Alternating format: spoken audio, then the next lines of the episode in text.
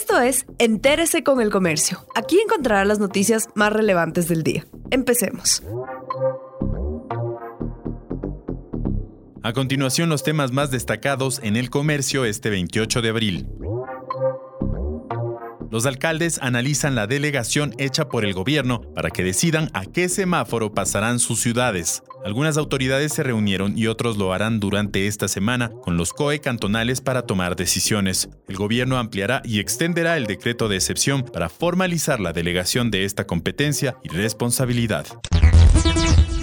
El Consejo de la Judicatura dispuso que desde este lunes 27 de abril todos los jueces del país realicen audiencias de flagrancia y de mediación desde sus casas. El objetivo de la medida es reducir el número de personas que circulen por las dependencias judiciales y prevenir posibles contagios de COVID-19. Adicionalmente, las autoridades acordaron implementar el trámite web para presentar en línea demandas de escritos y peticiones de los usuarios. Lo pueden hacer con firma electrónica que se puede obtener en el Consejo de la Judicatura caricatura el comercio electrónico reactivará negocios pequeños y medianos en la nueva normalidad. El comercio electrónico movió 1.500 millones de dólares en el 2019, según la Cámara Ecuatoriana de Comercio Electrónico. Pero esa cifra se incrementaría debido a que desde el 4 de mayo, en la nueva etapa de normalidad, se permitirá la reactivación comercial solo a través de ventas en línea. Negocios pequeños y medianos están implementando facturación electrónica y contratando servicios logísticos para volver a vender.